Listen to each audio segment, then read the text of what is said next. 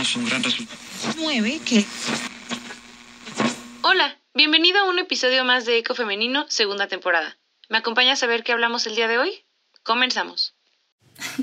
Ok, eh, bienvenidos una vez más a Eco Femenino, chicos. Mi nombre es Gibbs García y me da muchísimo gusto tenerlos aquí una vez más conmigo. Eh, bienvenidos al episodio número 9 de la temporada 2 de Eco Femenino. Eh, como ven, otra vez cambié de set porque como hoy estuvo llueve llueve, dije no quiero que la transmisión otra vez tenga problemas. Entonces, bueno, aquí estamos. Eh, de igual forma, los invito a que si eh, llegue a haber problemas de conexión o no me escuchan, por favor me lo hagan saber para que no se pierda la información que queremos dar, ¿vale? Y hola, hola, bienvenidos, váyanse uniendo, siéntanse cómodos.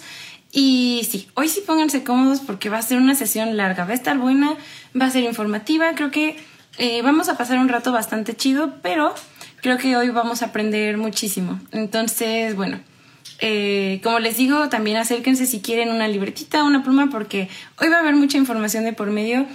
Y además tenemos una invitada que creo que nos va a dar eh, una perspectiva muy, muy profunda del tema que quiero que tratemos el día de hoy. Em, entonces, bueno, vamos a comenzar. Les voy a dar la introducción un poquito del tema y después les voy a presentar a nuestra invitada que creo que va a estar súper, súper bien para el día de hoy. Em, ok, si algo se ha discutido en antropología y en las ciencias sociales sin llegar a una conclusión, es el término de cultura, ¿no? Sin embargo, se pueden como ver dos posibles puertos a donde llegar, que es el uso de cultura que hace referencia al conjunto de manifestaciones artísticas de una sociedad determinada, o bien un término que es mucho más profundo y que acarrea más cosas, que es, eh, es más amplio, no es para nombrar eh, sistemas complejos que engloban conductas, cosmovisiones, religiones, creencias, rituales y símbolos a grandes rasgos, ¿no? Eh, de una sociedad determinada. Y en este sentido, eh, casi todo lo colectivo se engloba en este término que es cultura, ¿no? Es la manifestación de. Y em, del uso de esta palabra, que es cultura, derivan eh, categorías que de repente nos resultan aún más problemáticas, no más complejas de entender, como puede ser el tema de la interculturalidad, la incorporación cultural, eh, la asimilación cultural y el tema que quiero que hablemos el día de hoy, que es el término de apropiación cultural indebida. Hay una polémica en torno a este, a este fenómeno y a este concepto, porque mientras algunos creen que la propagación transcultural de elementos forma parte de los sistemas que ahora engloba eh, el, la comunicación entre países y que es imposible como limitarla porque también implicaría limitar nuestra expresión eh, y nuestra libertad de expresión, hay otras personas que sostienen que la apropiación cultural indebida es una manifestación más de los abusos que tienen eh, grupos culturales hegemónicos, ¿no? Y que ejercen sobre poblaciones o grupos minoritarios que no tienen la condición para protestar. Y es más, la apropiación cultural misma se ha planteado como opresora porque mientras que la cultura dominante que se ejerce en contra de los que están oprimidos, al mismo tiempo toman de ella elementos concretos para exotizarlos, extraerlos a su disfrute o en el peor de los casos para lucrar con ellos y generar ganancias económicas a costa de ellos, que realmente son quienes pertenecen a esta cultura. Y bueno, esta es una introducción a grandes rasgos, pero antes de avanzar más en ello, hoy contamos con la presencia de una invitada súper, súper especial, entonces déjenme darle la bienvenida al foro para que la conozcan. Permítanme tantito. Ok, chicos. Bienvenida, Luz. Hola. ok, chicos. Hoy les quiero presentar a Luz Valdés. Luz tiene 23 años, es contemporánea mía y además somos paisanas. Ella es de Irapuato, Guanajuato. Y em, además de ser estudiante de odontología, eh, también es promotora cultural y ha tenido un boom muy, muy fuerte por su activismo en redes sociales, que justamente viene muy bien orientado al tema que vamos a tratar el día de hoy. Entonces, Luz, muchísimas gracias por estar aquí el día de hoy. Qué gusto. Muchas gracias a ti por invitarme. Ok, y te digo, eh, quería que estuvieras aquí el día de hoy porque justamente yo te conocí a través de un tweet, que creo que el, Internet para estas cosas es súper, súper bueno, y dije, oye, eh, qué interesante que, conozcamos a esta persona que está tomando eh, partido en esta situación que nos atañe a todos como, como un México que somos, ¿no? Entonces, de nuevo, muchísimas gracias. Y justamente el día de hoy me gustaría que hablemos un poquito de, esta labor que realizas y de ciertas cositas que van a estar relacionadas a ello, ¿no? Eh, Igual eh, a todos ustedes que están viendo, los invito a que si tienen alguna duda, tanto para mí como para Luz, por favor la dejen aquí en comentarios para que eh, la podamos leer y se vuelva una plática mucho más redonda y más rica, ¿vale? Entonces, mi primera pregunta, Luz, bueno, iba a ser, ¿cómo te vuelves promotora cultural? Pero creo que va mucho más atrás de eso, ¿no? Porque esto como que desencadena otro tipo de preguntas. Entonces, me gustaría comenzar preguntándote cómo fue tu niñez, eh, tu formación, tu crianza y cómo crees que esto em, como que forja tu visión de la vida y te guía a este camino que es para ser promotora cultural.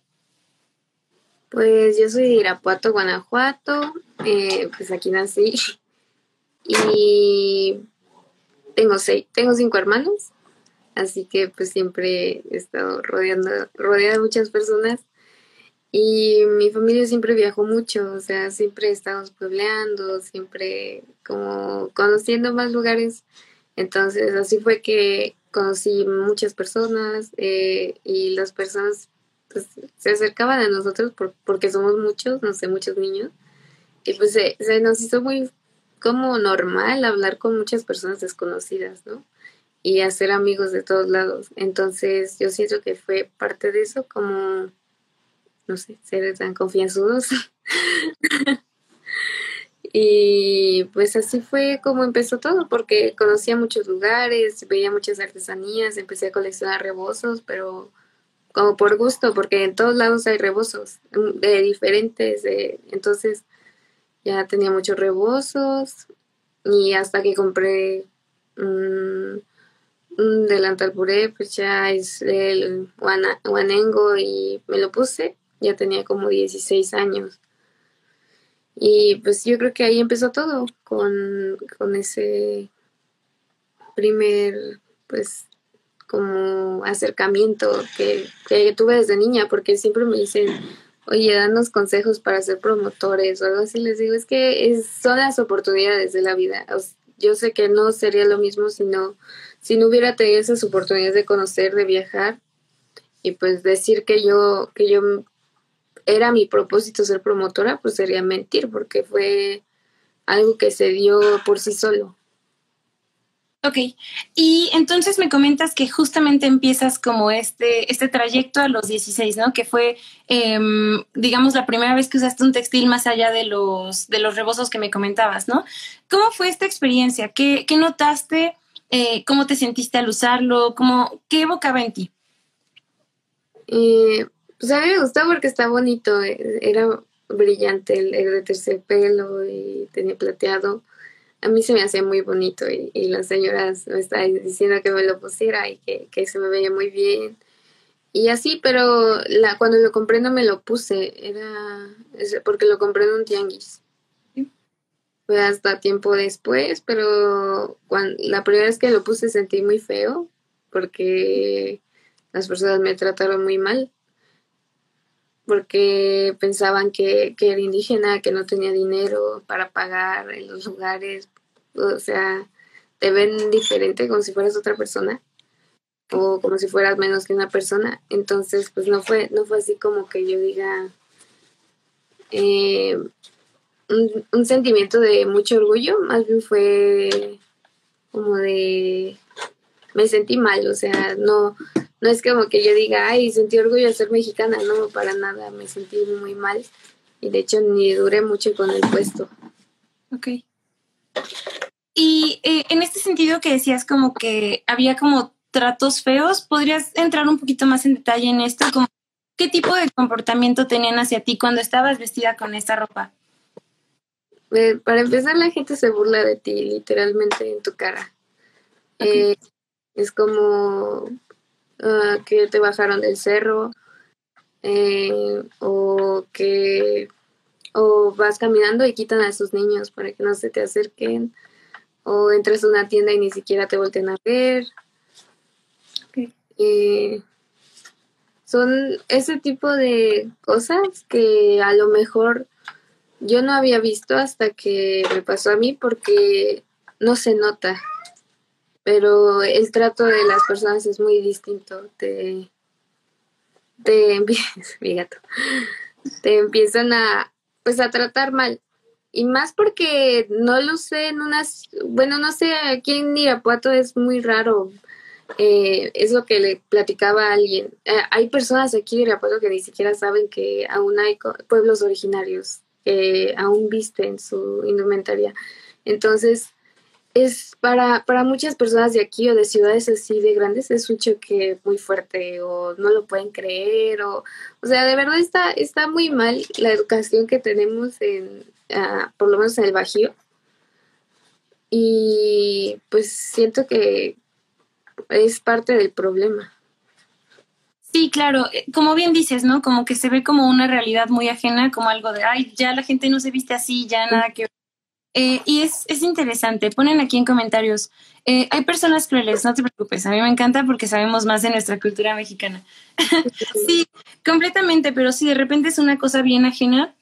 Y es curioso, ¿no? Como dices, porque de repente no se nota, o sea, uno no, no se da cuenta de cómo tratan a las otras personas porque estamos un poquito en esta burbuja donde a nosotros no nos pasa, ¿no? Entonces, en el momento en que nos pasa, pues es una cosa eh, confrontativa. Yo creo que eh, sí con uno mismo, pero también con la sociedad en la que uno se, se envuelve, ¿no? Y este, y por ejemplo, en este sentido, ¿has tenido otras experiencias de este tipo que nos puedas compartir? Eh, como dices, ¿no? En tiendas, en, museos, este tipo de cosas. Pues yo creo que la más, la más, la más fuerte fue cuando me iban a sacar de palenque. Eh, porque traía una falda y un rebozo, ni siquiera era como o sea, como que trajera algo muy distintivo de, de algún lugar, o sea, solamente era una falda azul y un rebozo de bolita, o sea, no era nada fuera de, de lo común. Entonces, pues yo iba con mi familia, muy normal, pero me detuve a descansar y entonces fue cuando dos policías se me acercaron. Yo tenía 17 años, 18, y se me acercaron así como y me dijeron, tú no eres de aquí, ¿verdad? Y entonces yo así como de, ay, no, y ya me iba a soltar toda mi explicación de, la ropa y etcétera. Yo bien feliz y me dijeron, no, es que no puedes estar vestida así, o sea, traes tu permiso y yo así como de, ¿cuál permiso? Y que tenía que tener un permiso porque los indígenas como yo no podíamos estar en zonas arqueológicas usando nuestra ropa. Entonces fue muy choqueante porque nunca me había pasado algo tan, tan fuerte y, no sabía, yo no estaba tan metida en esto, o sea, solamente era como que me gustaba, pero no, no investigaba tanto. Claro. me puse a llorar, eh, pues no pude decir nada, solo decía así como, ¿por qué? O sea, hay mucha gente vestida igual que yo, hay mucha gente que trae cosas mucho más, mucho más representativas, mucho más ¿y por qué conmigo? Y entonces decían, o sea, es que mírate. Y yo así como de, miro qué. Y ya, o sea, fue, fue muy feo. Me, tuvo que venir a mi hermano tener, yo creo que la experiencia más horrible ha sido tener que demostrar que no soy indígena. Eh, y como por qué, como por qué alguien tendría que demostrar que no es indígena para, para que no, para que no te traten mal. Y eso para mí fue muy, muy difícil de aceptar. Sí, claro, y es que es como dices, ¿no? ¿Por qué estaría mal que, o sea, si así yo fuera indígena, ¿por qué estaría mal que yo visitara un, un centro como lo es este lugar, ¿no? Y oye, pregunta, eh, cuando pasó esto, ¿había más gente alrededor o qué, qué pasó ahí? Muchas, muchas, muchas personas estaban rodeándome. Entonces, eso como que me dio más ansiedad, que había tanta gente y nadie dijera nada porque yo estaba llorando así feo, no, no de poquito, porque me estaba dando mucho, mucho miedo. No sé si alguien ha ido a Palenque, el camino para llegar es, es largo, o sea, no, para llegar a la zona arqueológica es largo, pasas por un camino de, de mucha fauna, flora. Entonces, pues es, es como que, y si, y si me llevaban y que, y si me, me golpeaban, y si me, o sea, era, era terror y la gente grabando, ¿no? Y eso es como que, ¿y por qué nadie hace nada? ¿Y por qué? O sea, había mucha gente viendo. Yo recuerdo que solo había un, chavo extranjero, muy joven, que sí tenía cara de, miedo, o sea, de que que estaba pasando, pero no podía decir nada. Y los demás, que sí eran mexicanos, viendo y echándose el chisme como si no fuera nada. Ok, y esto, esto que mencionas de que graban es interesante, ¿no? O sea, cómo de verdad tienen la, la injusticia, porque es lo que es, enfrente de ellos y su, su participación se limita nada más a observar, ¿no? Y no decir nada. Y creo que de repente es una cosa que creo que sí un poco es esta cosa como de que tenemos miedo de que nos vayan a decir algo a nosotros también, pero pues sí, siento que es como un, un círculo de no acabar, ¿no? O sea, como no dicen nada, este tipo de cosas sí siguen perpetuándose y, y como dicen en comentarios, ¿no? Nunca, nunca te imaginas que algo así pueda pasar y sobre todo en un lugar donde, como bien dices, va mucha gente con, con las cositas que te venden afuera, ¿no? De repente cosas bordadas, este tipo de cosas y dices, ¿por qué si yo vengo igual que otras personas? me están tratando así diferente, ¿no? Y em, sí, es que creo que pocas veces se habla del racismo y el clasismo que tenemos en nuestro propio país, ¿no? Porque de repente creo que, em, eh, pues sí, o sea, con, con, personas que, por ejemplo, tuvieran, eh, fueran extranjeros o así, este tipo de reacciones, claro que no se darían al lugar, ¿no? No, y es que las personas que estaban grabando no era porque pensaran que era una injusticia, era porque estaban de acuerdo con lo que estaban haciendo, porque su argumento era que yo iba a pedir dinero, que yo estaba ahí pidiendo dinero. Entonces, pues fue así como de, en ese entonces tenía una cámara así chiquitita y en cuanto la vieron fue así de que te borrara todo, que estaba cobrando además por tomarme fotos con la gente, o sea, como, como atracción. Y entonces yo así fue como de, cada vez, cada vez sacaban más cosas y ya al final, al final que fue ya para confrontarlos de, tuve que mostrar mi credencial de estudiante, que ni siquiera era de, o sea, siento que todo eso nunca debió haber pasado y que nadie debería pasar por eso nunca. Y es una de las razones por las que las personas dejan de usar su indumentaria tradicional, porque con esos tratos, imagínate que eso te pase una vez al día, o sea, es horrible, o sea, se habla mucho de que, ay, respeten sus, que conserven sus tradiciones y que no, a ver, consérvalas tú con ese trato todos los días. O sea, imposible. Sí, completamente. Em, y como te digo, es algo que también de repente es bien fácil ver, ¿no? La discriminación en otros países, en plan, por ejemplo, eh, algo muy criticado en Estados Unidos es este tema de sobre los casos de apropiación cultural respecto a, no sé, eh, el uso de turbantes en desfiles eh, de moda, mientras también se tiene una cosa como eh, con estigmatización del Islam, ¿no? Pero de repente aquí en México, como es una cosa, como bien dices, que parece invisible y que no, no percibimos nosotros como, ay, no es lo mismo, es como, claro que es lo mismo, pero el, el hecho de negarlo nos impide ver más allá de nuestros ojos, ¿no? Y este, y es, como te digo, yo siento que sí es un tema de discriminación y que es inherente a este tema de la apropiación cultural, porque como bien dices, es, esta frase de, ajá, sí, preservamos la cultura y todo, pero pues, ¿cómo quieres que, yo siga estando orgulloso de lo que soy, de lo que visto y de lo que hago?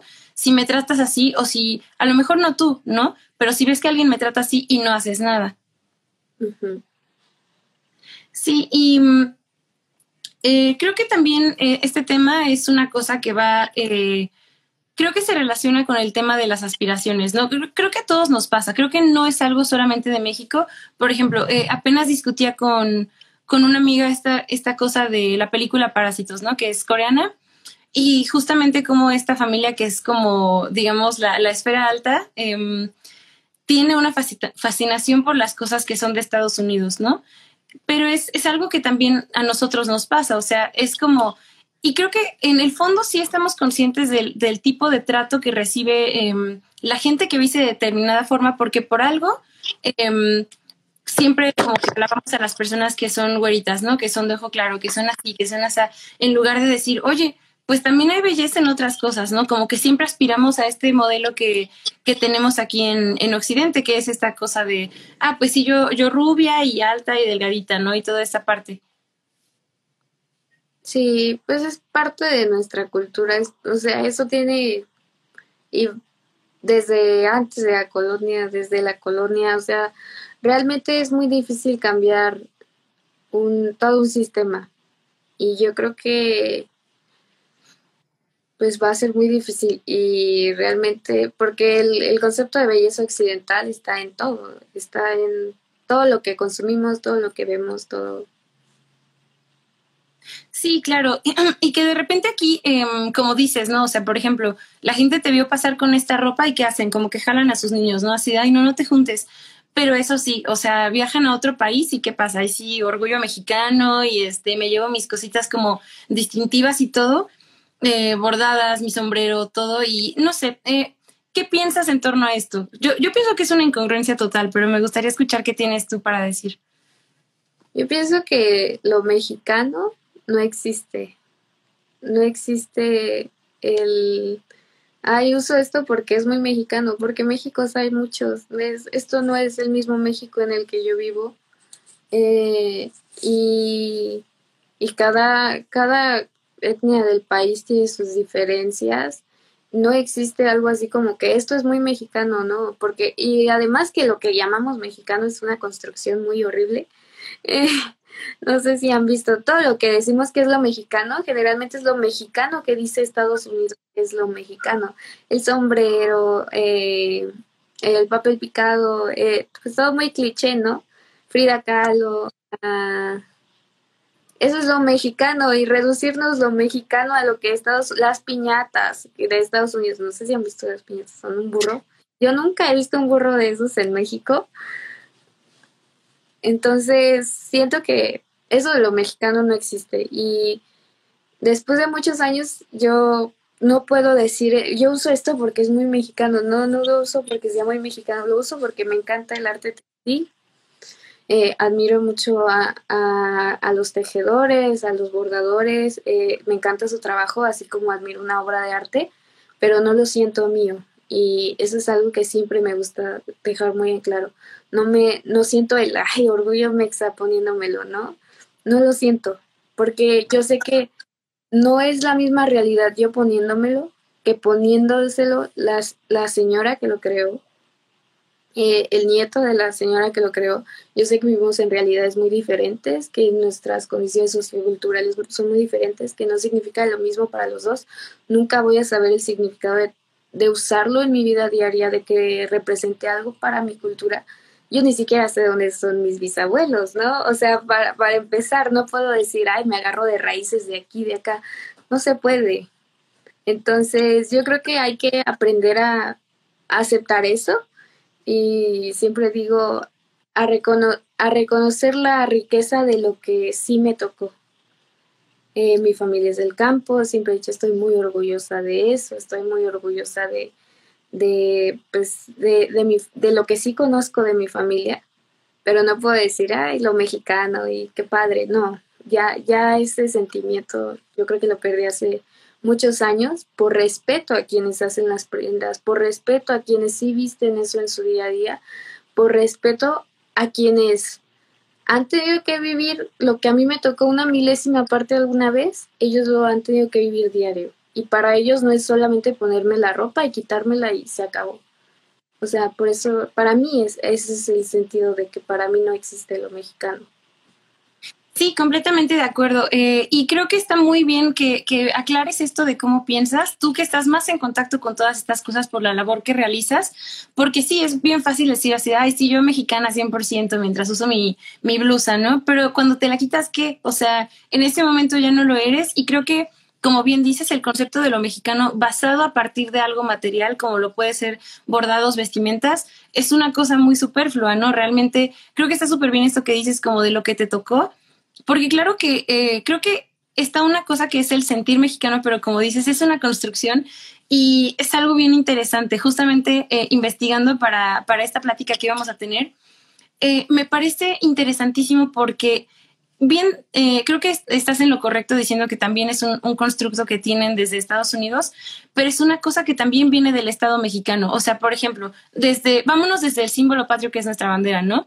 Que bebe de algo que se supone que es originario y cuando, eh, ¿cómo nos dicen a la, selección de fútbol, no? La selección azteca y es como, ajá, bebes de eso, pero realmente qué tanto conoces, qué tanto te informas y te hacen sentir como que, claro, yo conozco y yo por ser de México soy, ay, yo mis raíces, ¿no? Y originaria es como, pues, no es cierto, o sea, escapa mucho más allá de todo esto, ese concepto, ¿no?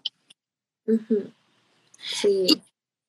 Y, creo que está súper bien también esta parte que dices como de por respeto a lo que ellos viven, ¿no? Porque claramente em, es algo que justamente leía, ¿no? O sea, como nos dicen, sí, claro, tú eres mexicano y tus raíces y siéntete orgulloso, pero esta idea nos la planta un Estado como un conjunto, eh, pero este mismo Estado gastó miles de pesos y recursos eh, públicos para desaparecer este tipo de, culturas que son importantísimas y que dan eh, diversidad al país que somos, ¿no? O sea, siempre, siempre se habla en clases como, ay, México tiene eh, muchísima riqueza cultural y todo, y es como, ajá, pero, pero a costa de qué? Porque, por ejemplo, eh, imparten obligatoriamente inglés en las escuelas, pero ¿por qué no náhuatl, no? ¿Por qué, ¿Por qué no ese tipo de cosas que de repente nos parecen como exageradas, como decir, ay no, o sea, esto lo estás hilando y nada que ver, o sea, estás haciéndote muy extremista, pero es como este tipo de cositas que son tan pequeñas, eh, a gran escala generan un impacto que resulta en la desaparición de estos mismos lugares, ¿no? Sí, todo el Estado-Nación, o sea, desde, desde que el español sea el idioma oficial y no se tomen en cuenta todas las 68 lenguas para, para traducir todo, porque pues también son importantes y si quisieran que que existieran, pues yo creo que todos deberían tener acceso a la educación en su lengua. Yo creo que no podemos hablar de riqueza cultural y orgullo mexicano de, de, de colores para afuera, ¿no? Porque, pues sí, es muy padre el folclore, es muy padre esto y aquello, pero en México hay culturas vivas y y no creo que todos nos sintamos parte del México que, que, mucha gente dice que se siente orgullosa. Yo no me siento orgullosa, siempre lo he dicho, o sea, toda mi vida me sentí, me sentí rara eh, viviendo en Irapuato, teniendo amigos de Irapuato, porque es una ciudad. Entonces mi familia tenía una experiencia pues, de vida diferente y siento que, que hasta nuestros chistes eran diferentes y cuando entré a la prepa y conocí más personas que sus familias también eran del campo, que tenían anécdotas muy parecidas, que tenían eh, parecidas a mí, dije, o sea, no era rara, nada más no, no estaba en, en el contexto que, que, en un contexto parecido al mío. Entonces, pues yo siento que pues hay, hay que hacer eso, aceptar la riqueza cultural que sí nos tocó, porque todo es cultura, tu, tu barrio es cultura, tu ciudad es cultura, cada una es totalmente diferente. En la misma ciudad hay zonas donde es totalmente diferente vivir. Y pues hay que, hay que agarrar eso y decir, todo, estoy bien con, con lo que me rodea. No necesito ponerme una blusa bordada para decir esto es México, vean, no. Sí, claro que sí. Y, y sabes qué, también se me hace interesante esto que mencionas, como de yo me sentía como que no, me sentía rara. Y es como, y eso que tú tienes eh, vínculos eh, ligeramente parecidos culturalmente, ¿no? Ahora imagina estas personas que ni siquiera deciden como apartarse, o sea, que el mismo Estado y las mismas em, políticas públicas los están alejando eh, de una forma u otra, ¿no? Y que no son tomados en cuenta, pues, qué tan fuera de, de esto que nosotros siempre decimos, claro, nosotros somos mexicanos, pero hasta, hasta qué personas llega esto de somos mexicanos, ¿no? A quiénes sí toma en cuenta y a quiénes no. Creo que es una parte eh, importantísima. Eh, ponen aquí en comentarios, eh, en clase de introducción a la cultura siempre nos dijeron que lo cultural va más allá de lo tangible y muchas veces está tergiversando el beneficio de personas que no pertenecen a la misma cultura. Sí, completamente. No creo que creo que engloba bastante bien lo que lo que decías tú también, Luz. Y sabes qué, también me parece importante esto que digas de que no solamente es cómo me visto, me pongo un bordado, porque también hay que entender que obviamente la, esta ropa, como bien dices, eh, las personas lo usan día a día, ¿no? No es un disfraz, no es algo que, que te pones un día así y ya el resto del año ahí, ahí lo tengo guardadito, ¿no? Sí, para mí, pues yo, yo ya tengo much, mucha, muchos textiles, por eso ya últimamente casi no me ven con ropa normal ropa del que usaba antes, pero porque la guardé, o sea, ya, ya era demasiado. Y porque me gusta más, es mucho más cómoda, es mucho más, te deja respirar más y para mí es lo normal usar textiles, además de que siento que es una industria totalmente diferente a la fast fashion. Ya no me siento cómoda usando fast fashion, ya no me, ya hace no sé cuántos años que no voy a una tienda a comprar ropa y, y porque ya no, ya no gasto mi dinero en eso, o sea, lo veo y digo, ay, es igual a no sé qué tanto. Y veo un wifi y digo, ay, es diferente porque no sé. y ya es, eh, gasto en eso mi dinero. Entonces, para mí ya es, o sea, como usar ropa de, diario, pero para otras personas yo sé que eso se los pueden en ocasiones importantes. Eh, yo siento que también depende de mucho de, del valor que le des a la prenda, de, bueno, yo me relaciono con cada persona que ha hecho mi, mi mis textiles, así que pues yo siempre, siempre les pregunto, oye, ¿tú qué opinas de esto? ¿Tú qué opinas de que me lo ponga así? Eh, porque era algo que, que, a mí me, mucho tiempo me trajo muchos problemas eh, conmigo misma, porque me preguntaba, ¿está bien? ¿Está mal? ¿No lo debo usar? ¿Sí lo debo usar? Entonces aprendí a preguntarles a ellos y, y hemos tenido pláticas muy, muy profundas respecto a eso. Y yo siempre digo, si ellos están bien con que yo me los ponga, si la persona que lo hizo está bien y se siente contenta de que lo use así y me dice, no hagas esto o si haces esto, yo lo hago y me siento muy contenta con lo que estoy haciendo. Entonces, para mí siempre, para que no tengan ese, esa duda de que si ponérselo está bien, ponérselo está mal, hablen con las personas que los hacen, porque nadie va a saber más que ellos, nadie más va a saber cómo se debe usar su obra, su su textil y qué es lo que sienten respecto a eso y ya quedan resueltas muchas dudas porque ellos son los que tienen que hablar. Sí, completamente, son ellos quienes lo, lo hacen, ¿no? Y es que, ¿sabes qué? Eh, creo que estás en lo correcto, creo que muchas veces nos dicen así como de, como que nos hacen sentir mal por usarlo, así como de, no, te estás colgando de esto, ¿no? Pero, pero ¿cómo lo sé? Ah, como yo como alguien que, no sé, fui y compré una blusa, ¿cómo sé si realmente estoy eh, haciendo buen uso de esta ropa, ¿no? Y creo que me parece, em, creo que es importante que digas esto, ¿no? Como, pues realmente eh, la única forma de saberlo va a ser preguntando, ¿no? Creo que como en todo la comunicación siempre es clave y sobre todo con algo que es tan tan importante para esta cultura que estamos justamente queriendo desenmarañar de los conceptos erróneos de lo que es, ¿no? Sí, yo siento que la comunicación es primordial más en, en este tipo de temas porque puedes gastarte horas oyendo a otras personas lo que opinan de ti. Y yo creo que lo mejor es oír a la persona que hizo la pieza y ella te va a decir qué opina. Eh, porque hasta incluso en la misma comunidad muchas personas te pueden decir opiniones diferentes. Entonces ya con eso tú vas armando un criterio de qué estás haciendo, cómo lo estás haciendo, etcétera. Sí, claro. Y, em, por ejemplo, también, como, como te decía, creo que también es una cosa como de, ¿a qué pasa cuando lo uso en el extranjero? Y así yo, para mis fotos, estoy súper mexicano, súper todo. Em, y me parece muy problemático esto porque de repente, por ejemplo, ¿qué pasa en el Corpus Christi, no? O el 12 de diciembre, que, que visten a los niños de...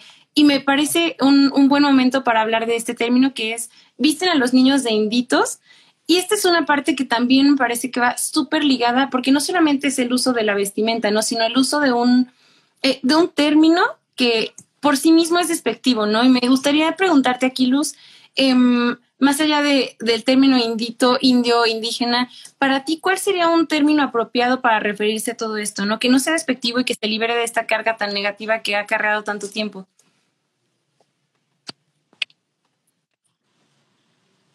Ay, perdón, es que se, me pareció que se iba a acabar la batería y se cerró. no te preocupes.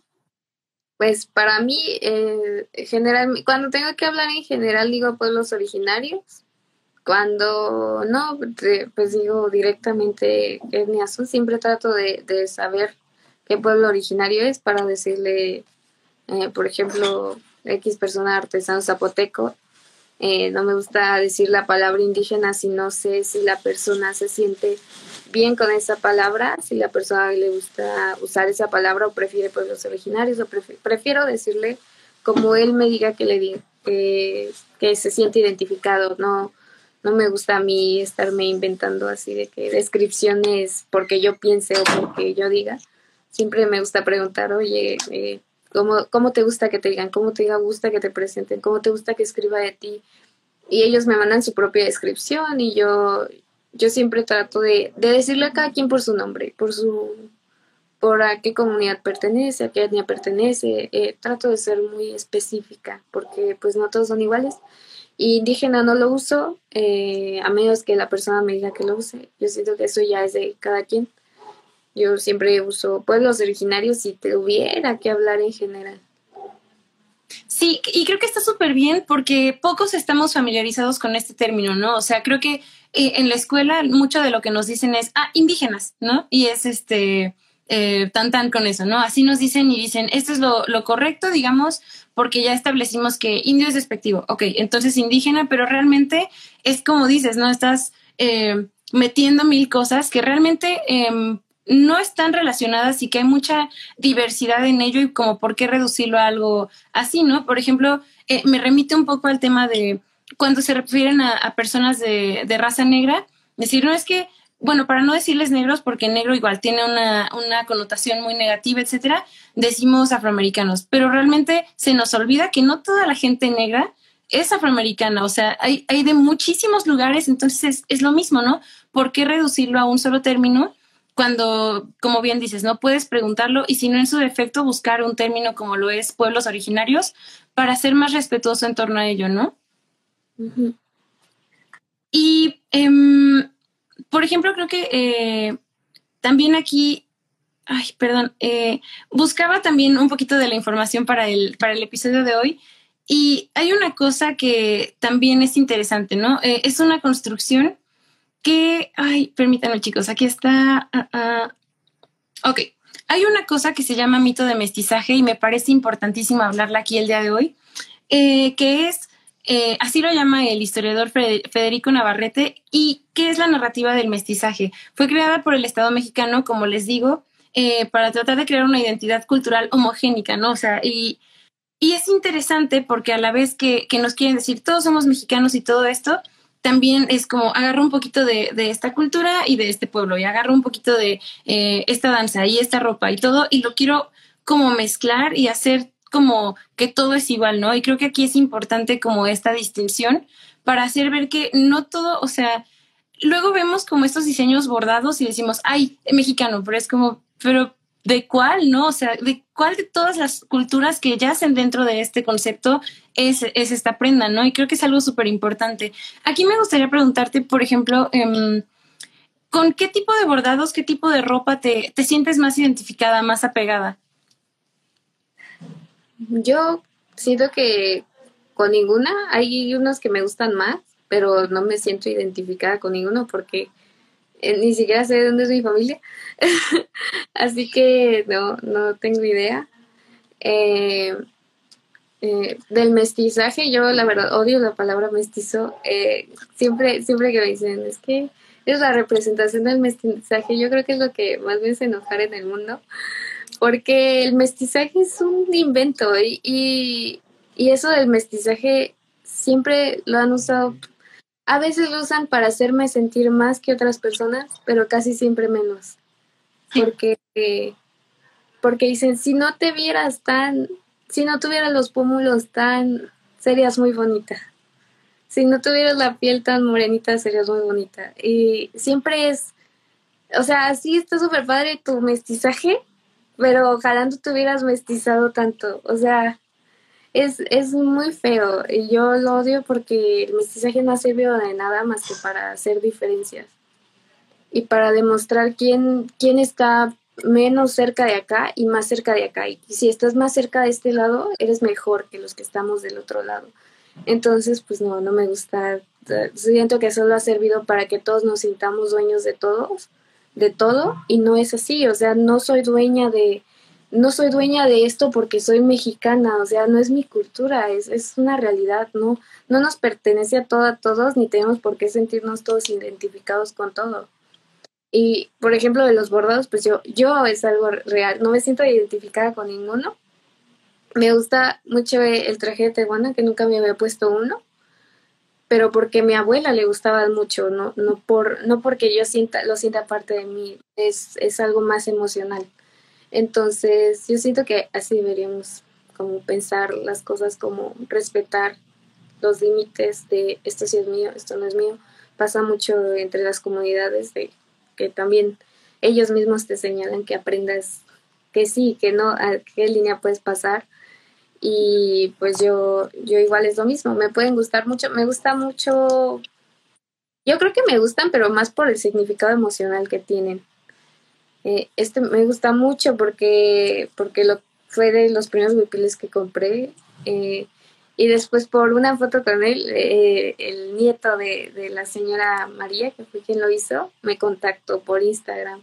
Entonces siento que para mí todos, todos, todos, todos mis textiles son una experiencia y son una persona, pero no los veo como, como algo que, que yo diga, ay, sí, lo siento muy mío.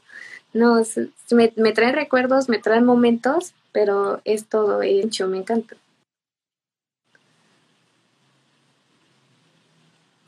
Sí, claro, y creo que eh, aquí dos cosas. Creo que está súper bien porque como dices, eh, ahora tienes un contacto directo con las personas eh, que hacen esta ropa, entonces ya lo asocias con ellos, ¿no? Es como cuando es, es como recibir un regalo, entonces es como ya se asocia este tipo de cosas y como dices, ¿no? Más bien es la apreciación a, la, al trabajo que lleva detrás y no tanto como, ay, yo, yo soy esto, ¿no? Y lo que decías de la palabra mensaje me parece importantísimo porque justamente es lo que pasa, ¿no? O sea, es, y se traduce a comportamientos sociales que de repente pasan. Eh, por ejemplo, a mí algo que me pasó mucho era esta cosa de que, no sé, vas a una tienda departamental y si ves gente que se ve un poco más blanca, que se ve un poco más alta, no hay problema, ¿no? Pero ¿qué pasa si ven gente morena? O sea, de verdad parece que piensan que te vas a robar algo y, y los andan siguiendo y todo y es como, ¿por qué, no? Como bien dice, solamente genera una brecha en la que parece, híjole, si hubieras nacido un poco más güero, si tuvieras el cabello así, si tuvieras el cabello así, sería completamente diferente el trato, ¿no? Y creo que eh, también más allá del trato, em, un poco, por ejemplo, eh, pasa esto que decíamos, ¿no? Como la segregación así de, y, y creo que me parece importante esto de, eh, no me siento identificada porque claramente el contexto que vivimos no es igual, ¿no? y es una cosa que, por ejemplo, quería hablar contigo. Hablemos un poco de, la brecha y la desigualdad social que existe, ¿no?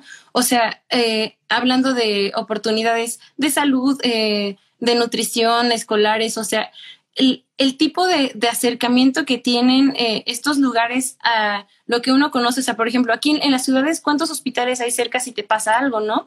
O cómo, y qué tan lejos está para ellos acceder a salud pública y que debería ser garantía Em, acceder, ¿no? Ay, ya, pero se me acaba la batería. no te preocupes.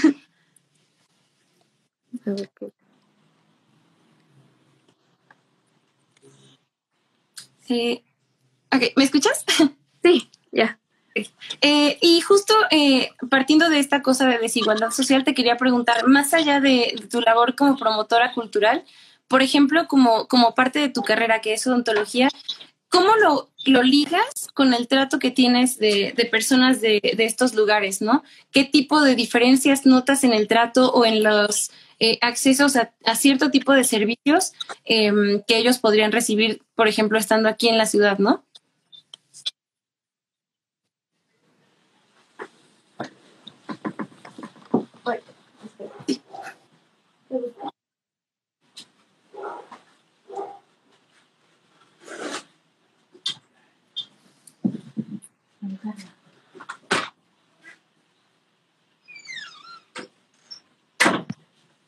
Eh, ok, chicos, aquí los voy leyendo, no se preocupen, eh, vamos viendo todo lo que van poniendo. Eh, felicidades por lo que comparten, gracias a ustedes por estar escuchando. Concuerdo completamente con lo que dicen de la palabra mestizaje. Sí, yo también. Creo que deberían leer a León Portilla. Sí, también es un... Es... No te preocupes. Ah, de los servicios de salud, pues yo pienso que hay un, una gran brecha en servicios de salud, para empezar, porque casi tiene que haber más profesionales que puedan traducir o tiene que haber más traductores en los hospitales. Eh, de por sí mi carrera es una carrera muy elitista, es odontología. Entonces, siempre se ha visto la odontología como un lujo y en realidad es una necesidad y un derecho. Y pues yo creo que falta mucho todavía para pues que todos podamos acceder. La población en general le falta mucho para poder acceder a una odontología de calidad, a un poco de prevención, porque pues no es normal que haya tantas caries, no es normal que todos los niños tengan caries. No lo vemos así, pero es una pandemia, es una de las pandemias más grandes. Y si para, si para la población en general es difícil acceder a estos servicios, más aún a las zonas donde no hay tantos profesionales, donde no hay tantos, este tipo de servicio no puede llegar. Entonces, pues yo siento que nos falta mucho. Faltaría que los hospitales estuvieran, he leído de varios compañeros que, que sí están en, en otro tipo de zonas donde hay una población más, más amplia de hablantes de otras lenguas. Y pues dicen que ah, tienen un problema muy grande de comunicación, no se pueden comunicar. ¿Cómo, cómo haces un, una historia clínica con alguien que no te entiende? O sea, es, es imposible. Entonces, creo que pues nos falta mucho de aprender, falta mucha capacitación y pero pues para tener traductores e intérpretes tendrías que pagarles y es algo que, que pues el gobierno tendría que meter en sus planes de salud pública como obligatorios que pues dependiendo de la zona haya traductores. O sea lo, lo ideal sería que en cualquier lugar pudieras acceder a uno por vía telefónica o no sé. Pero pues falta mucha infraestructura para eso. Yo creo que me gustaría, pues, pues muchas cosas. Eh, de por sí la medicina es algo muy difícil en México de acceder a servicios de salud dignos. Eh, así que pues falta mucho, yo siento, y más profesionales y más intérpretes, traductores que estén certificados, que conozcan el, el como lenguaje médico, y pues que puedan, que el paciente te pueda entender y que tú puedas entender al paciente porque es necesario, no puedes diagnosticar solo viendo a alguien, solo viendo qué tiene, no, tienes que saber mucho más de él y pues hasta que no tengamos eso no van a tener servicios de calidad. Sí, completamente. Em, y creo que lo que más falta, eh, más allá de recursos, creo que es interés, ¿no? O sea, creo que si el interés fuera mayor, este tipo de cosas ya empezarían a quedar atrás, pero pues desafortunadamente no es el caso, ¿no? Y creo que ahí es donde más se nota esta brecha, donde decimos que, que no hay desigualdad, que no hay racismo, que no hay segregación, pero este tipo de cosas se traducen en todo lo contrario, ¿no? Y eh, un poquito volviendo a este tema de segregación y respecto otra vez a la, a la vestimenta, eh, e hilando con el trato que experimentaste la primera vez que usaste estos textiles, te quería preguntar, eh, ¿Cómo cambia este sentir actualmente? ¿No te, impulsa, te bajonea, lo agarras de motor para decir, ¿sabes qué? Eh, me voy a enfocar más en mi trabajo como promotora cultural eh, a partir de esto porque, no sé, ¿qué, cambia en ti dentro de esto? A mí, eh, ahora casi no me ha pasado, pero se o no, sí me ha pasado, pero ya no, ya no lo tomo tan ya no me pongo tan mal porque pues puedo responderle, puedo, ya puedo hablar más, eh, ya antes no podía, me, me senté muy chiquita y ahora ya no, eso me da mucho gusto, pero también he notado que cada día pasa menos, pero también, también se debe a que pues no sé, yo, yo veo que ahora pues muestran a más personas en las redes los evidencian, ¿no? Entonces las personas van teniendo más miedo por ese lado. Eh, y pues poco a poco espero que te vayan tratando mejor a cada persona, porque todos somos seres humanos, pero pues todavía hay mucho camino que recorrer, no todo se trata en que te traten, no todo se basa en que te traten mal por cómo te vistes, o sea, por el simple color de piel la discriminación y el trato y las oportunidades que tienes en la vida son muy diferentes a las de una persona que es blanca así totalmente. Entonces, pues independientemente de eso, en México la situación de desigualdad y pigmentocracia es enorme. Entonces, pues siento que pues, en unas cosas vamos avanzando, en otras cosas vamos retrocediendo, pero yo creo que ya no hay que quedarnos callados como yo me quedo antes. Eh, pues ante las situaciones que pasen, ya pues podemos hablar, que es lo, peor que, nos puede pasar. Sí, eso sí. y, eh, por ejemplo, eh, hilando todo esto que me dices, eh, e hilándolo con tu trabajo como promotora cultural, ¿cómo, ¿cómo ayudas a los artesanos locales a impulsar más su trabajo, no? Porque igual tenemos este mito como de la, no sé, la empresa súper grande y súper, con muchísimo poder, que les hace como favores a, a, estos artesanos, ¿no? Pero realmente, ¿cómo pasas de como quitarle, digamos, esta batuta de poder a ellos y decir, no, eh, vamos a impulsar este sector, ¿no? ¿Cómo, ¿Cómo haces eso a través de tu trabajo como promotora? Pues yo creo que, hola Cris, yo creo que todo ha sido pues por soñadora, eh, por optimista, porque yo, yo me acuerdo cuando empezaba y decía, un, es que los artesanos también pueden eh, hacer envíos, esto no es tan difícil. O, yo decía así cosas y me decían, no, ¿cómo crees? Necesitan que les ayuden. ¿Cómo? O sea, mejor ve este proyecto, o sea, está súper padre, que ayudan a, artesanos a vender en el exterior. Y yo decía, ¿por qué? ¿por qué no hay artesanos empresarios? ¿Por qué no me dicen, mira este artesano que ha llegado así con su empresa? Y yo, yo siempre dije, sí se puede, y, y, era, era mi pelea así de todos los días con todos. No, de verdad se puede. Y yo, yo decía, yo confío que sí se puede. Porque hice muchos amigos toda mi vida que eran, que eran artesanos. Y yo, yo decía, son iguales a mí. La mayoría tiene mi edad.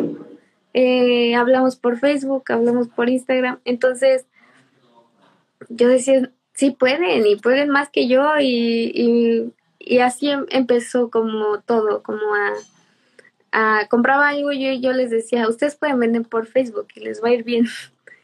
Y ya al principio nadie creía, pero ya, ya publicaba el número y les llegaban pedidos. Y entonces hasta que veían que ya había personas haciendo pedidos, me decían, oye, ah, sí, sirvió, o sea, dime cómo, qué tengo que hacer, cómo abro Facebook, qué me recomiendas. Y fue, pues ahí, ahí se fue haciendo como de boca en boca.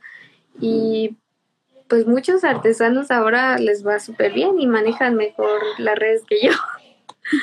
Pero yo creo que todo ha sido por, por confiar y, y tener fe. Y mi, mi, abuelita tenía una frase que decía, a mí no se me dificulta nada. Y, y yo, yo siento que, que, así, así debe ser la vida. O sea, por más, más difícil que se vea algo, por más imposible, Tú tienes que decir, a mí no se me va a dificultar porque yo voy a poder, porque... Y, y la verdad es que todos han podido, pero ha sido, ha sido con ayuda. A veces hago videos, porque ahorita me están llegando mensajes de que, que les ayude a, a, organizar algo. Todo ha sido pues, eh, con explicando cosas muy simples. Por ejemplo, cuando hice el video de, de cómo hacer, eh, tomar fotos de la ropa, eh, a lo mejor era algo muy simple y a lo mejor el video es como, como que si yo lo veo digo, no manches, ¿eso qué? Pero yo sé que, que muchos artesanos me escribieron ahí que gracias y cambiaron su forma de tomar fotos y les fue mucho mejor y se impulsaron. Y después fue como comprar las guías porque yo no sabía nada, tampoco era así como de, ¿cómo voy a enseñar a alguien si yo nunca he vendido nada en mi vida?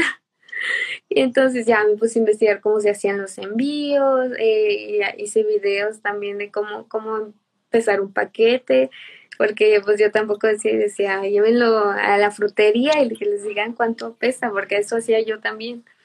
Y entonces, pues con cosas que a lo mejor parecen muy sencillas, se pueden hacer grandes cambios. Pero todo, todo es de darles la batuta y decirles, tú puedes. Y a veces solo necesitan que alguien cree en ellos y que los asesoren estas dudas que, que, muchas veces me dicen, ay, perdón por preguntarte esto, ya sé que es muy tonto o así, les digo, no, o sea, nadie nació sabiendo, yo no nací sabiendo. Y, y yo creo que he sido de eso, de, de confiar y decir, un, día van a, les va a ir muy bien y a muchos les ha ido muy bien. A mí me da, me da mucha alegría eso.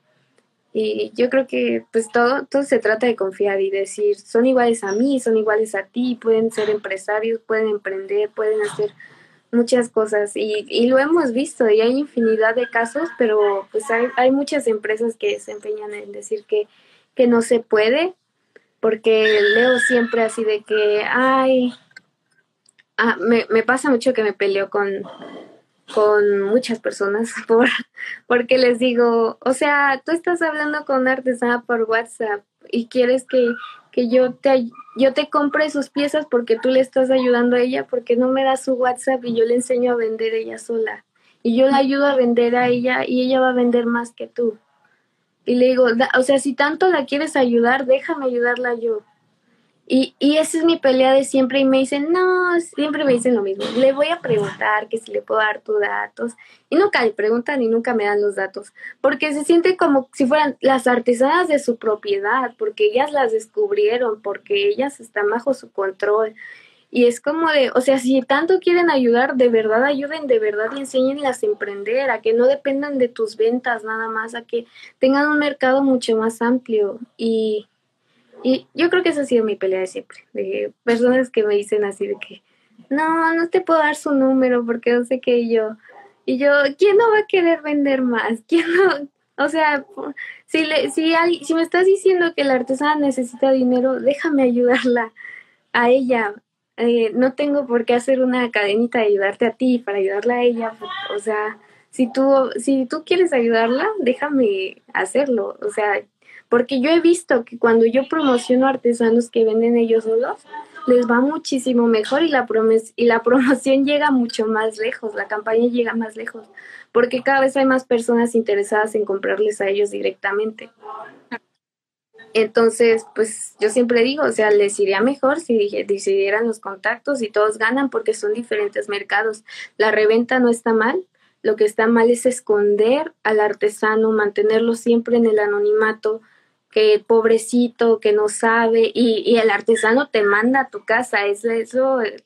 Y, y siempre me ha tocado que se inventan unas historias y después conozco al artesano y el artesano dice, no, llevo no sé cuántos años exportando a todo el mundo. Y yo, y yo, no que, no que no había señal en su comunidad y no sé qué. O sea, yo sé que hay lugares donde son muy difíciles el acceso, donde es imposible que, que, puedan, que puedan exportar sin la ayuda de alguien más. Pero no es así en todos los casos. Y yo creo que todo se trata de que el comercio sea más transparente y sea justo. Y sea así de decir la verdad. Eh, sí trabajo con artesano, pero trabajamos juntos. Esto es una colaboración no es, no es solo por ayudar, es un negocio. Eh, la reventa es un negocio, es un negocio pues respetable y muy padre, pero ya no está bien querer disfrazar todo de caridad. Eh, esa es mi pelea de siempre. ¿Por qué no los pones a tu altura?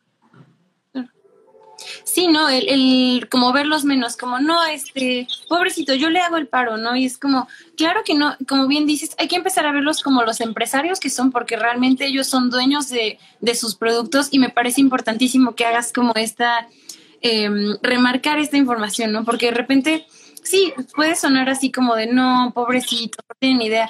Y lo que te iba a decir, por ejemplo, está muy bien que les ayudes a, esta cosa de los envíos, porque como bien dices, ¿no? Si de repente a uno se le hace difícil porque no entiende, porque no está familiarizado, a ellos pues también puede complicárseles y sobre todo si tiene una persona en medio que les triangula las cosas en lugar de dejarlos hacerlos ellos mismos, ¿no? Y que como dices, eh, y que algo que yo no hubiera imaginado es, tiene muchísimo más impacto y sale muchísimo más redituable que lo hagan ellos mismos, ¿no? Y creo que es una cosa eh, importantísima y que deberíamos entender y que también, ¿sabes que Creo que se relaciona un poquito con un tema que quería que habláramos, que es, ok, eh, el artesano sabe cuánto cuesta su trabajo, ¿no? Por algo su, ropa y sus cosas están valoradas en ciertas cosas.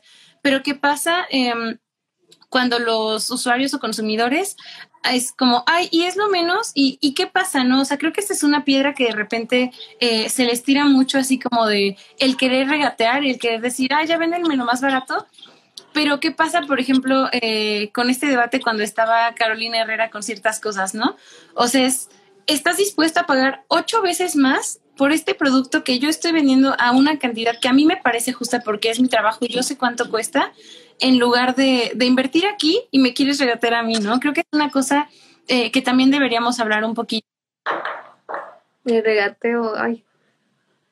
Es que también, también es un tema cultural aquí en yo creo que eh, eh, todo mundo se justifica que regatea que porque no le vayan a ver la cara de menso. Todo mundo esa es su justificación. Pero yo creo que deberíamos entender y darnos cuenta que muchas veces los artesanos solo por sacar sus piezas te bajan el precio.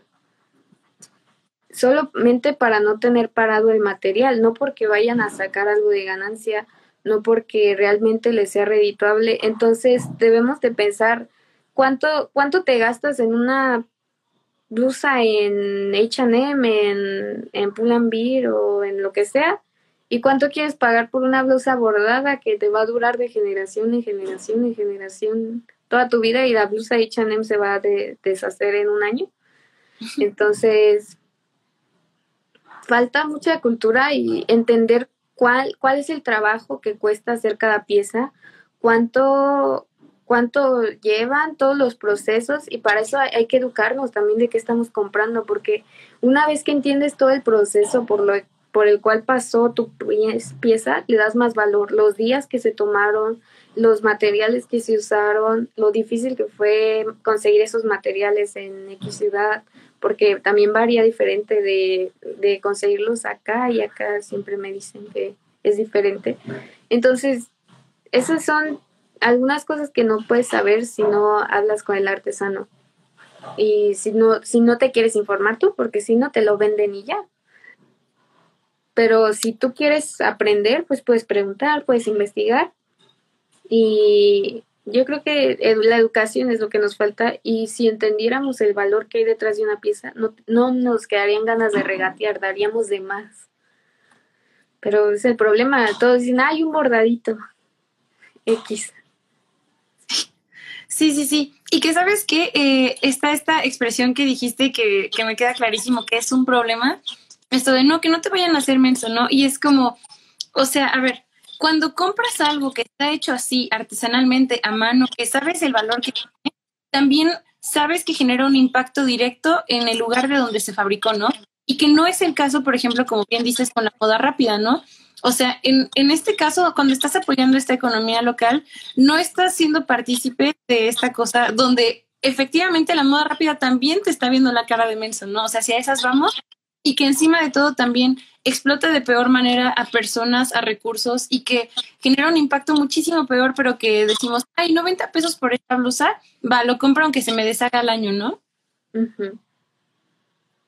eh, ponen aquí, eh, Sí, la moda rápida me acostumbra a los consumidores completamente. O sea, de repente le perdemos el valor a lo que realmente lo tiene, ¿no? Y que sabes que es una cadena también, por ejemplo, te pones a regatearle a alguien, ¿no? Y dices, wow, pero la ropa mexicana es súper linda. O sea, si tuvieran más visión, si, si le echaran más ganas, podrían llegar más lejos. Y es como, ¿quién dice, uno, que no le echan ganas, pero dos, si tú sigues formando parte de esto de regatear y es lo menos y no sé qué, pues también cómo quieres que crezca, ¿no? ¿Cómo quieres que esto se impulse? Y es una cosa que también me parece interesante porque también eh, muchas veces vemos a los productores artesanales así como, no, pues aquí local, aquí chiquito, ¿no? Y hay gente que está yéndose a otros países y la está rompiendo durísimo y no lo vemos, ¿no? Y que ya les aplauden y aquí es como, ay, no, eh, pero aquí sí está bonito, pero lo voy a usar una vez, dos veces, ¿no? O sea, es una cosa que también se me hace súper incongruente. Sí, yo creo que todo se trata de verlos y, y ver las cosas que están haciendo, porque muchas personas me dicen, ay, es que no innovan, es que no sé qué, y yo así como de, hay, hay muchos diseñando, hay para todos los gustos, tú dile, házmelo así, te lo hacen. Si, si no te gusta X cosa, tú, tú diles que te propongan otra cosa. O sea, y les digo, también es porque ustedes se cierran y porque creen que no pueden hacer más que más que lo que ustedes han visto, pero o sea, hay propuestas hermosas, hay diseñadores hermosos, hay hay personas que se apegan a lo tradicional, hay personas que, que les gusta innovar más allá, que les gusta... De por sí, la, la artesana siempre ha cambiado. Ah, un día compré un huipil que yo estaba bien orgullosa de mí misma, porque era mi primer huipil hecho en. Y le pregunté a mi amiga Esme, le dije, ay, mira, yo, yo bien presumida, le mandé mensaje de que ya tenía mi huipil. Y me dijo, ay, sí, es como de, de hace, es, hace dos generaciones, ¿no? Y yo... Y yo sí, y le dije, sí, sí, es usado. Y me dijo, sí, pues es que esos colores ya no se usan, o sea, ya no, ya no está como de moda. O sea, me dijo así, ya, ya la verdad no, no sé, o sea, no sé cómo me, me dijo que era. Y me dijo, no, cuando quieras uno nuevo y que con los colores que se usan ahorita me avisa. y yo así como de, ah, bueno. Y, y así pasa, porque todo cambia y todo se innova, aunque pero es parte de parte de este estigma de ay es que ellos no quieren avanzar es que ellos no no sé qué o sea pero si ni conoces lo que están haciendo ni conoces lo que estás comprando cómo vas a saber si están innovando si están haciendo otras cosas o no o sea y ellos diseñan y hay muchos que hacen muchas cosas o sea no sé por qué muchas personas se se afanan en decir que no Sí, y que sabes que, por ejemplo, como es una, una cosa que, que, sabemos que viene de generaciones atrás, pensamos que no se actualiza, ¿no? O sea, yo, por ejemplo, no sabía que había hasta como tendencias y colores, ¿no? O sea, yo no tenía idea. Entonces, de repente uno piensa así, ¿no? Uno piensa como, ah, pues sí, esto siempre es así, ¿no? Siempre es el mismo producto, pero es como demostradísimo que no, ¿no? Y es más, pásame contactos porque no tenía idea, ¿no? Entonces, creo que es una cosa importante porque no, no la por ejemplo, al menos es la primera vez que yo lo escucho y me parece importantísimo porque eso demuestra lo mucho que de repente desconocemos de los mismos procesos que se viven aquí en, en nuestro mismo país, ¿no? Sí. Sí, como dicen ahí, hay muchos prejuicios, exactamente. Eh, aquí ponen en comentarios eh, creo que hay muchos prejuicios y también ponen, una artesana de Oaxaca viene a Puebla a vender sus productos y nunca regresa con el dinero que espera ganar. Creo que eso es parte como de lo que hablábamos un poquito, ¿no? O sea, esta cosa de, regatear y de decir es lo menos y pues está, está bien feo porque creo que más allá también de, de limitarse a yo no lo voy a hacer, es señalar a las personas que esto no está bien, ¿no? O sea, por ejemplo, recuerdo una vez que eh, fui a Ciudad de México con unos amigos y había un señor vendiendo eh, sombreros bordados y costaban creo que 250, 300, que a mí la verdad se me hacía algo justo, porque, o sea, estabas viendo al señor ahí eh, bordando en el mismo puesto y uno de mis amigos decía, ay, es lo menos, no me lo dejen en 100 y yo en 100, o sea, ¿por qué haces eso? No valora las cosas por lo que realmente son, porque por ejemplo, también cuando hay rebajas en estas tiendas de, moda rápida, ¿qué pasa? Dices, ay, qué ofertón, no manches, y es como, sí sabes que te lo vendían en el triple y no le están perdiendo nada, y estas personas sí le están perdiendo en el momento en que tú decides regatearles, ¿no? y es lo que yo siempre pienso, o sea, ¿cuánto cuesta una, una caguama en un bar? Y, y te la vas a tomar ahí y ahí no dices, ay, no, no vale la pena, o sea, de eso vale, vale 90 pesos, yo creo. Entonces, y siempre quieren pagar menos de lo que pagan por, por cosas que no llevan nada de procesos que ni te hacen bien, que y pues yo creo que también hay que valorar lo que consumimos. La ropa de fast fashion les cuesta 50 centavos a las grandes marcas y les vale pagarlo 100 pesos. Te están vendiendo 100 veces más lo que ellos les cuesta hacerlo y, y te vale porque está en tendencia. Sí, completamente. Y sabes que también, por ejemplo, está esta cosa de que eh, lo que decías hace un ratito, ¿no? De las marcas grandes que dicen así de, ah, en tu compra estás apoyando a tantos artesanos y wow, ¿no? Y Yo siempre he dicho, ¿por qué no ponen a su propia familia y decir, con tu compra estás apoyando a mi familia? ¿Por qué, ¿por qué no hacen eso? O sea, si se trata de, decir a quién estamos apoyando, ¿por qué no ponen los, los ceros así de, con tu compra estás apoyando a mi familia? O sea, ¿por qué exhibir siempre a, a, los artesanos, a ganar a costa de su imagen? Que muchas veces ni les pagan por usar esas imágenes. Yo conozco varios artesanos que les han tomado fotos sin permiso, que han firmado, que han firmado eh, la sesión de derechos de, de su imagen sin saber lo que era, para que otras marcas las usen y pongan eso de en tu compra estás ayudando a, a tales artesanos. Y, y por eso no me gusta nada que hagan eso, lo, lo, odio, porque digo, ¿por qué no ponen también a sus familias? Porque, porque ellos también ganan de eso y viven de esas marcas. Entonces, ¿por qué siempre al, al artesano, al pobrecito? O sea, son iguales. Sí, exactamente. No, y, que aparte eh, dicen así, los estás apoyando, ¿no? Pero realmente les pagan una cosa mínima a lo que podrían ganar ellos haciendo eh, su propia como empresa y llevando la batuta sobre su propio producto, ¿no? Y, em, por ejemplo, aquí también, eh, más allá de darles, por ejemplo, promoción a, los, eh, a los artesanos, ¿qué, ¿qué, otro tipo de, de asesoría o ayudadas para que ellos puedan justamente impulsarse y llegar más lejos, ¿no? Creo que esto es súper importante porque, como bien dice, se demuestra que creo que lo que falta más bien también es información, ¿no? Porque de repente también les hacen creer que es inaccesible y que ellos solitos no van a poder, ¿no? Que, que se los va a llevar todo para abajo. Sí, que nadie les va a comprar, que no van a encontrar clientes, que es muy difícil, que el tema de los impuestos, que etcétera. Yo creo que falta capacitación, eh, falta pues en, todos los temas de marketing, de, de fotografía, de, de todo, o sea, falta mucha capacitación. Y yo siempre digo, si, si a ti, si a mí me fue fácil o, o por las oportunidades o por X razón, tuve acceso a ello, ¿por qué no compartirlo? Yo siento que siempre es así, a veces hago dinámicas así de con diseñadores gráficos y les digo, oigan, alguien quiere como apadrinar a un artesano y que le haga el logo. y hay muchos que les han hecho los logos, les hacen el diseño de, de sus páginas para que se vean más confiables, porque eso es algo muy necesario. Muchas veces me dicen, no compro porque ni foto de perfil tiene, ni nada, ni... Y entonces le, uh, siempre consigo así que les ayuden. También he conseguido colaboraciones que si están cerca de una ciudad o, hay algún fotógrafo que se pueda mover, puede ir a los lugares, se pueden encontrar un punto medio, les han hecho fotos, han hecho videos, eso es muy padre. Y yo también aquí en Irapuato hago muchas fotos para esos proyectos. Eh, ellos las pueden usar en lo que ellos quieran. Yo no tengo, ni los fotógrafos tenemos derechos sobre esas fotos, así de que nadie las puede usar.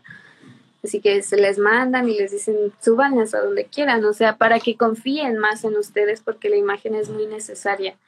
Eh, muchos dicen son solo fotos, pero por esas fotos la gente confía en decir, ah, sí se ve, sí se ve que llegan, sí, sí es confiable.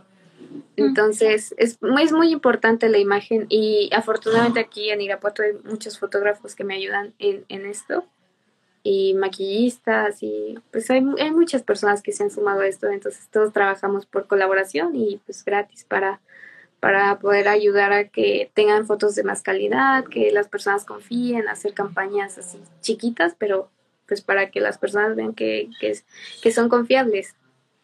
También pues a, cuando necesitan algo hacemos rifas, eh, colectas de dinero. Eh, yo a veces siento así como que, ay, han de decir que qué onda conmigo, pero de verdad que mandan muchos mensajes porque eh, muchos artesanos viven al día. Eh, lo que hacen en un mes eh, pues se, se, gasta en lo de otra pieza, se gasta en ese mes, a veces no hay ventas, entonces pues sí necesitan del apoyo muchas veces y pues la, única forma que encuentro a veces es rifar piezas, eh, etcétera. Es, yo trato de ayudar en lo que pueda, en lo que esté en mis manos, siempre digo. También hay personas que dan asesoría legal, eh, me dicen eh, que ellos les ayudan en todo lo de registro de marca. Hay, hay algunos abogados que, que se encargan de todo eso y ya cuando ven a alguien que alguna marca o artesano que ya esté llegando un poquito más lejos y ya se pueda registrar, ellos les ayudan y las asesoran en todo de manera gratuita. Yo creo que esta es una red de, de tener oportunidades y usarlas para algo bueno. Eh, y puede regresar un poquito a la sociedad y más que nos gusta, o sea, a todos. Sí, completamente. Y sabes qué, creo que tocaste una parte importante que es este tema de, de los derechos y, por ejemplo, el registro de, propiedad intelectual, que es una cosa bien importante porque creo que es un hueco legal que a nivel país todavía tenemos, ¿no? En, en plan, por eso otras empresas eh, ex, extranjeras pueden colgarse de estos huecos para, eh, pues sí, robarse diseños que son mexicanos, ¿no? Y que de repente muchas veces uno ni se entera hasta que ya los ve en tiendas y dices, oye, esto no es de aquí porque yo lo he visto, ¿no? Entonces, eh, creo que esta es una parte importante de tratar. Y te quería preguntar, porque me enteré que había una eh, hubo una ley que se aprobó respecto a esto, pero que nunca se puso en, práctica, ¿no? Entonces quería preguntarte si sabes un poquito más de esto o si sabes, por ejemplo, de otro país donde hayan tenido alguna eh, especie de regulación sobre este aspecto que sí esté en función y que esté, eh, pues sí, en forma y, y, aportando a esto, ¿no? A, al, a la economía interna. Pues según yo era la, la reforma a la ley de la propiedad intelectual eh, en el tema de textiles y patrimonio cultural. pero eh, ya lleva muchos años de la ley de salvaguarda de los bienes inmateriales de la. Hay varios nombres, no sé cuál es, no sé si es la misma, cuál es cuál. Es que de verdad, como ha habido tantos cambios respecto a eso, que sí sigue, si no, o sea, ya ya no sé, cada, yo creo que cada tres meses sale la misma noticia de, ay, se aprueba ley que, no sé si han visto esas noticias, la, cada tres meses sale de que ya se aprobó la ley que defiende a los textiles y no sé qué, y no pasa nada. Entonces, pues creo que ojalá algún día yo se pueda hacer algo, ojalá haya sanciones, creo, porque creo que de nada sirve que decirles, ay, pidan perdón. O sea, siento que, o sea, debe haber sanciones más fuertes, pero más que eso, más que, más que si Sara copia, más que si Bershka compra, yo siento que, que eso es pura publicidad, o sea, cada vez siento más que lo hacen a propósito, porque eso son clics. Entonces, siento que cada vez se esmeran más en que, en que notemos el plagio, pero porque, por ejemplo, yo de Carolina Herrera no sabía nada, nunca había visto un vestido de Carolina Herrera, la verdad, hasta que pasó lo del plagio y se hizo súper viral y y mucha gente defendiéndola y siento que fue pura publicidad porque sí, pues que, que perdió, que, o sea, fue pura, pura publicidad, por eso ya no me gusta compartir cosas de, de que, ay, ahora Sara plagió, porque siento que es pura publicidad, lo hacen a propósito. Ajá, entonces digo yo, hasta que no haya una ley que de verdad regule, hasta que no vea yo sanciones, entonces cualquier cosa que compartamos es publicidad. Entonces, yo creo que lo que se trata es de hacer presión, de que ya haya sanciones, no de que, no de que públicamente denunciemos, porque eso de que públicamente es pura publicidad. Yo nunca hubiera visto ciertas marcas si no fuera por sus polémicas. Sí, exactamente, es lo que dicen, ¿no? Que no hay mala publicidad, o sea, mientras hablen bien o mal, están hablando de ti y eso obviamente se refleja eh, o en ventas o en visitas a tu sitio o lo que sea. Y justamente eh, hablando de este tema del plagio, eh, leía de una politóloga Migre que decía justamente eh, la siguiente cita, el plagio no se repara con un pago económico o un perdón, pues la propiedad de las blusas o de la ropa choca con las concepciones de propiedad intelectual propias de la cultura que, que se está exponiendo, ¿no? Y a la que se está robando esta cosa que es tan de ellas y, es, y que viene de generaciones atrás. Creo que esta es una cosa súper importante eh, porque sí, de repente ya salen comunicados de, ay, bueno, ya eh, los ejecutivos de Sara, de donde sea, pidieron ya disculpas. Y, o sea, eso, esto ya, eso ya fue como una cierta ventana de, de consumidores que se fueron para allá y no a las personas que realmente están en el origen de esto, ¿no? Y que los defendieron y que dicen, ay, se ve bien padre, ay, todavía que le hacen un homenaje. Ay, no. Pero yo por eso digo que mientras no haya una ley bien, mientras no haya algo que de verdad sancione, todo lo que digamos o todo lo que hagamos es publicidad. Y publicidad muy buena, porque tiene millones y millones de compartidas. Entonces, pues yo creo que lo que se trata es de ahora de, de insistir al gobierno, más que, más que de estar exponiendo, y de y también de dar opciones de dónde pueden comprar lo mismo, pero artesanos de verdad. Porque de nada sirve estar diciendo, ay, que, que plagio y plagio y plagio, pero ¿cómo, ¿dónde compran un original? ¿Dónde compran algo que sí esté bordado a mano? Yo creo que si invirtieran el mismo tiempo que invierten en denunciar esas prácticas, en compartir los contactos de los verdaderos artesanos, de decir, cómprenles a ellos, si compartieran tanto, no, serían empresas gigantes. Eh, pero pues hay que enfocarnos, yo creo, en, en dar opciones, mostrar que hay personas vendiendo sus prendas y que muchas veces la de la marca está cien mil veces más cara que la prenda original y nada que ver. Entonces, pues yo siento que todo va por eso de impulsar, impulsar las economías, eh, pedirle al gobierno que ya haga algo y pues dejar de darle publicidad gratis a marcas que, lo hacen obviamente ya solo por molestar.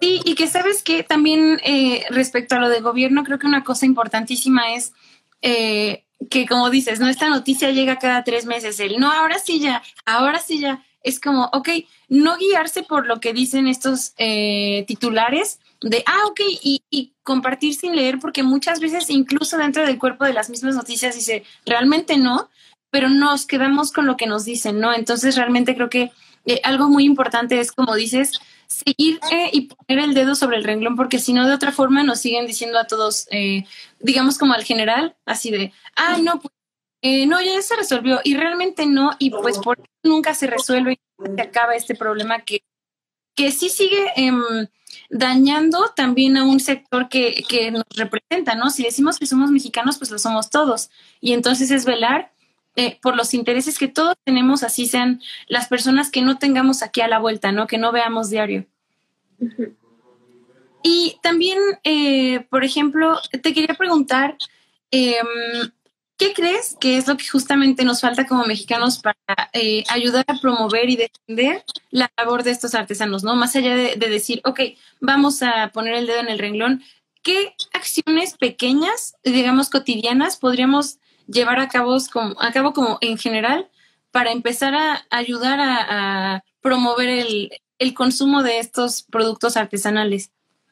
Yo creo que compartir todo lo que vean, todo lo bueno que vean. Eh, si ustedes ven a alguien haciendo, porque hay artesanos en todo, en todas partes. Pues se dirá que aquí en Irapuato no, pero en Irapuato hay mucha cestería y eh, nunca he visto cestería más barata que la que se hace aquí en Irapuato porque no es vista como una artesanía, es vista como un objeto que sirve para poner las fresas, pero no es, no se ve como algo que pueda ser utilizado para algo más que sea poner fresa. No sé si sepan cuánto cuesta una canasta de fresas, la, la pura canasta que está tejida a mano vale cinco pesos. Una canasta tejida de carrizo súper grande. ¿Por qué? Porque porque no lo vemos como algo que se pudiera vender, no lo vemos como algo que, que tiene oportunidades. Entonces, mucha gente me dice, ¿a poco aquí en Irapuato hay artesanos? Y yo, toda la gente que hace canastas es un artesano, porque la cestería es, una, es un arte popular. Pero dicen, ay, ¿a poco? Y yo digo, entonces yo creo que compartir todo lo bueno y encontrar la belleza en las cosas que están a tu alrededor eh, mucha gente me dice, es que yo no tengo tantos artesanos, pero de verdad dense una vuelta y van a encontrar que hay muchas personas en su ciudad que están haciendo cosas. Eh, y empiezan a ver a su ciudad diferente y empiezan a ayudarlos a crecer y a llegar a más consumidores. Eh, y no, no, es sentirse el influencer o sentirse el, el, soñado por compartir cosas o por subir historias, o sea, de verdad no saben cómo puede cambiar el negocio de alguien y una recomendación, por más mínima que sea, puede ayudarla a llegar a muchas personas. Entonces, las redes sociales serían mucho mejores si en lugar de dedicarnos a compartir cosas malas, compartiéramos cosas buenas. Entonces, pues siempre digo, compartan todo lo bueno que vean y, y de verdad que va a ser genial y así todos vamos a conocer más personas y si ven a alguien que no sabe vender, enseñen cómo se usa, cómo, etcétera pero pues hay que confiar más. Y pues yo creo que todo, todo, todo puede cambiar si nos dedicamos a compartir lo bueno. Para siempre ha sido eso, compartan lo bueno. Sí, completamente. Y que también te hace más consciente del entorno, ¿no? Como dices, cambia la perspectiva que tienes de un mismo lugar que a lo mejor eh, has visto diario durante los últimos 20 años de tu vida. Entonces, claro que cambia el, el estar consciente del valor de las cosas y de la labor que llevan las personas para que este valor se lleve a cabo, pues es una cosa importantísima y que cambia nuestra percepción del entorno, ¿no? Y, y qué bueno que, que, digas esto de las redes sociales, porque justamente te digo, um, yo, yo te conocí gracias a esto, ¿no? Entonces, de otra forma no estaríamos aquí. Creo que justamente el promover el uso de positivo y con propósito de, de, las redes sociales y del, del, contenido que hay dentro de las mismas, creo que es una cosa importantísima. Sobre todo ahorita, ¿no? O sea, creo que antes todavía darle difusión a las cosas era una cosa muy difícil, pero creo que ahorita pues está como casi todo al alcance de un clic, ¿no? Entonces, si puedes hacer eso, puedes cambiar el cómo se percibe el negocio de alguien y el qué tanta gente le llegue o no. ¿no? Uh -huh. Una recomendación es todo para, para un emprendedor. Sí, completamente. Y que aparte creo que el, el, recomendar al artesano original en lugar de las personas que los están, eh, como digamos, redirigiendo, también ayuda a darle la virtud y el valor que, merecen las cosas y por ende también ayuda a que uno em, distinga bien y sepa eh, cómo ayudar a que, por ejemplo, no se, no se apropien diciendo, ah, le estoy haciendo un homenaje a estas cosas, ¿no? Es como, no, yo sé de dónde vienen, yo conozco gente que lo hace y sé que por aquí no va esta cosa, ¿no? Sí. Pues siempre he dicho, no podemos defender lo que no conocemos. Entonces, ah, no nos enseñan en la escuela que que hay aún que hay aún comunidades donde usan su indumentaria eh, mínimo aquí en Guanajuato no sé yo siempre siempre que hablo con gente de otros lugares me dice es que acá es muy normal y les digo es que en Guanajuato no es normal porque no no convivimos con tantas personas o no hay mucho flujo migratorio no sé cuál es el problema que aquí tengo tantos amigos que ni siquiera tienen idea que aún hay tantas lenguas que se hablan y es porque no está, no está en la educación básica y debería. Hablamos mucho de, de, de pueblos originarios y que la conquista y no sé qué, pero no se habla de los que siguen aquí, que siguen vivos y que están aquí. Sí, ¿cómo vas a defender una, una, un huipil si ni siquiera has visto uno en tu vida? ¿Cómo vas a ver cuando se están apropiando de él? O sea, nadie puede defender lo que no conoce y lo que no se nombra no existe, así que pues desde, desde niños deberíamos tener una educación más amplia. Sí, y que también la orientación del estudio debería ser diferente, ¿no? Como bien dices, se habla así como pueblos originarios y se habla así como, uy, hace años. Es como, siguen vivos, están aquí, están entre nosotros y por qué no formar, por qué no hacerlos sentir parte de esto que somos, ¿no? Porque como si fueran algo pasado, porque justamente creo que este es el enfoque que hace la diferencia entre que uno siga eh, teniendo presente las cosas que hacen, el tipo de, de, cosas, de objetos, de, de alimentas que hacen, si tú lo ves muy ajeno, ¿no? Si dices, ay, esto ya fue, claro que no, aquí sigue, ¿no? Entonces creo que el, el approach que tenemos respecto a esto es una cosa bien, bien importante y qué bueno que lo menciones. Eh, ponen aquí, la historia de bronce ancestral siempre es la que se promueve. En lo personal, a mí me gusta compartir con mis alumnos y sus padres el valor que tiene nuestra cultura viva. Sí, claro. Eh, como, como bien dicen, es em, de nada sirve que se estudie a los pueblos originarios si nosotros mismos apagamos su crecimiento y expansión que podrían tener pensando que, ya está atrás, ¿no? Que, que ya no forma parte de, de, nuestra, de nuestro presente y de nuestro futuro también. Y pues, em, bueno, hemos llegado ya al final de, este segmento. Luz, ¿te gustaría añadir algo más, algo con lo que quisieras dejarnos para reflexionar el día de hoy? Pues yo creo que sería todo, eh, que pues que todos nos dediquemos a compartirlo, bueno, siempre he dicho, y es algo que me gusta compartir siempre, eh, eh, tírenle al influencer, o sea, no pasa nada, graben historias, hagan lo que quieran, o sea, de verdad que no, no, no es de influencers recomendar cosas, o sea, todos podemos, todos podemos eh, ser el cambio que queremos ver en el mundo, así que pues eh, hay que confiar y ser positivos y que las cosas van a cambiar, pero pues con ayuda de todos. Completamente de acuerdo. Y eh, un último comentario que ponen aquí es la discriminación es la peor manera de apagar la lengua, la cultura, los textiles, costumbres y tradiciones. Sí, completamente, porque es como decías al inicio, ¿no? Esta onda de que eh, si de repente a ti que te pasó un día te hizo sentir mal, imagina a las personas que les pasa a diario que puede que no les pase una, sino cinco veces al día. Entonces, eh, es una cosa bien importante el darles voz y visibilidad a ellos, ¿no? Que también están aquí y que no son ajenos a nosotros. Entonces, sí. Eh, y bueno, te quiero dar muchísimas gracias, Luz, por estar aquí el día de hoy. Eh, me, me, iluminaste muchísimo, admiro muchísimo la forma en que piensas y de verdad gracias por compartirlo, no solo conmigo, sino con todos nosotros que te estamos viendo el día de hoy. Eh, es un placer compartir pantalla el día de hoy contigo. Ah, muchas gracias. A mí me da mucho gusto estar aquí, pues que me escuchen y pues gracias a todos los que estuvieron en este live, se los agradezco mucho y pues nos estaremos viendo después pronto, espero. Ok, y gracias a todos ustedes chicos que también estuvieron presentes de esta conversación. Eh, como ya saben, también es un placer para mí tenerlos aquí semana con semana y por favor sigan a Luz en sus redes sociales para que vean un poquito más de lo que ella hace, que creo que es súper importante. Hace unas semanas hablábamos justamente de, de las redes sociales y de las cosas que hay en ellas y creo que lo que Luz hace es contenido de calidad que vale muchísimo la pena darse una vuelta. Entonces, sí, y pues nada, estamos pendientes para cualquier cosa igual. Eh, mi nombre es Gilles García, ella fue Luz Valdez y este fue el noveno episodio de la temporada 2 de Ecofemenino. Nos vemos la siguiente semana y que tengan súper buena noche. Nos vemos. Bye. Esto ha sido todo por hoy. Espero hayas pasado un buen rato junto a nosotras. Te recuerdo que además de estar aquí, este podcast se transmite en vivo todos los jueves a las 8 pm a través de nuestra cuenta de Instagram Ecofemenino. Nos vemos el siguiente episodio. Sigamos haciendo eco.